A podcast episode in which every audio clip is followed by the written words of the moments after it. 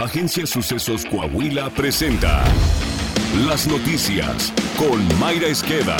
La noticia en síntesis. Esto es lo más relevante para empezar.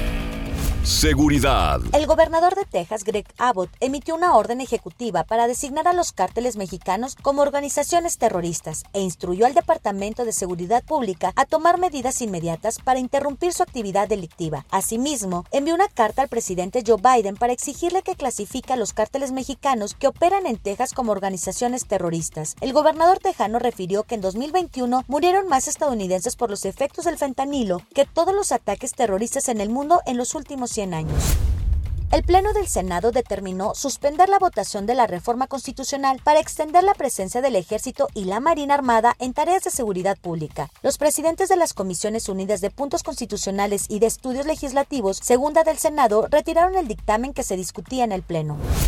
En tanto, sigue la violencia en nuestro país. En Guerrero, un policía estatal desmembrado fue tirado al frente de un cuartel en la localidad de Campanilla, municipio de Copala, después de que habría sido privado de su libertad por un grupo de hombres armados. En Cuernavaca, dos bombas de fabricación casera estallaron en sanitarios del campus Chamilpa de la Universidad Autónoma del Estado de Morelos. Por fortuna, nadie resultó lesionado. En Jalapa, Veracruz, una maestra fue asesinada a las afueras de una escuela primaria y un menor de edad resultó lesionado por impacto de bala. Los hechos quedaron captados en videos de cámaras de seguridad.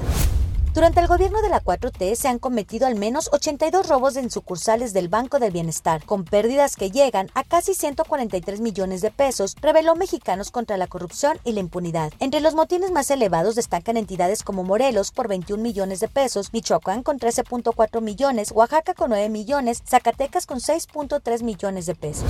Política. Grupo Reforma informó que la Guardia Nacional incumplió con una resolución del INAI al no entregar las bitácoras de una aeronave utilizada por el secretario de Gobernación, Adán Augusto López, para promover en un mitin de Morena la revocación del mandato de Torreón, Coahuila. En la aeronave, informó el medio nacional, también viajó el subsecretario de Seguridad Ricardo Mejía Verdeja, el comandante de la Guardia Nacional Luis Rodríguez Bucio y el líder nacional de Morena Mario Delgado. Internacional. La Reserva Federal de Estados Unidos que elevó de nuevo su tasa de referencia, esta vez 75 puntos base. Desde marzo del presente año, la Fed ha aumentado 300 puntos base su tasa, la cual ya se ubica en un rango de 3.0 a 3.25%. Tras este anuncio se espera que el 29 de septiembre el Banco de México replicará dicha fórmula y elevará una vez más su tasa de interés. Se prevé que este año cierre con una tasa de 9.75%, nivel nunca antes visto.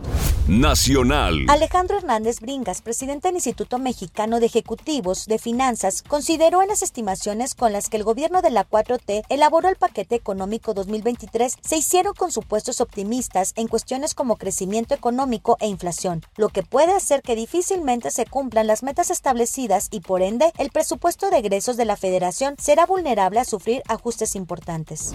Saltillo. El gobernador Miguel Ángel Riquelme Solís enfatizó que la fórmula en el tema de seguridad está en el trabajo en equipo y coordinado entre sociedad, gobierno, ejército mexicano y Guardia Nacional. Ello al entregar junto al alcalde José María Frastrosiller 24 grados al mismo número de elementos policíacos. Además entregaron uniformes y equipos a las diversas corporaciones municipales con inversión de 15.4 millones de pesos. Por eso cuando me preguntan, oye, el ejército en las calles, pues el ejército en Coahuila ha estado en los cuarteles y en la calle y sale cuando tiene que salir. Por eso tenemos respeto por el ejército pero también hemos construido la fortaleza de nuestras instituciones. Aquí el primer respondiente es la Policía Municipal y después la estatal y al último el Ejército y la Guardia Nacional. La fórmula está en el trabajo en equipo y el trabajo coordinado. En su mensaje, el alcalde José María Frastrosiller reiteró que la seguridad es un tema prioritario para su administración, por lo que le apuesta a mejorar de manera integral a sus policías. Ustedes tienen asegurada su carrera. ¿Qué les pedimos a cambio? Que pongan todos sus esfuerzos para que el Saltillo siga siendo la ciudad más segura de todo México.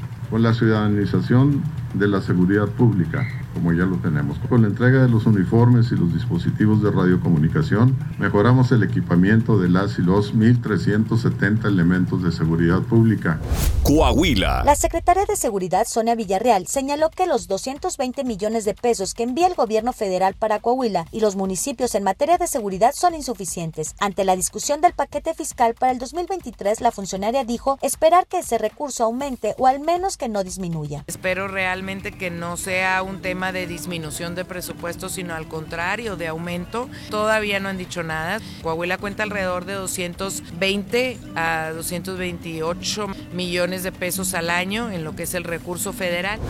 El gobierno de Coahuila de Zaragoza, a través del periódico oficial, emitió el decreto mediante el cual se establece que el uso de cubrebocas en la entidad no es obligatorio, al tiempo que establece una serie de recomendaciones para su uso en determinadas personas. Lo anterior, al considerar que la experiencia mundial y la reducción de las tasas de transmisión comunitaria han permitido evaluar la posibilidad de suprimir la obligatoriedad del uso del cubrebocas en el estado de Coahuila. Está usted bien informado. Sucesos Coahuila. Síguenos en Spotify, Amazon Music, Apple Podcast, Google Podcast, YouTube, Facebook, Twitter e Instagram.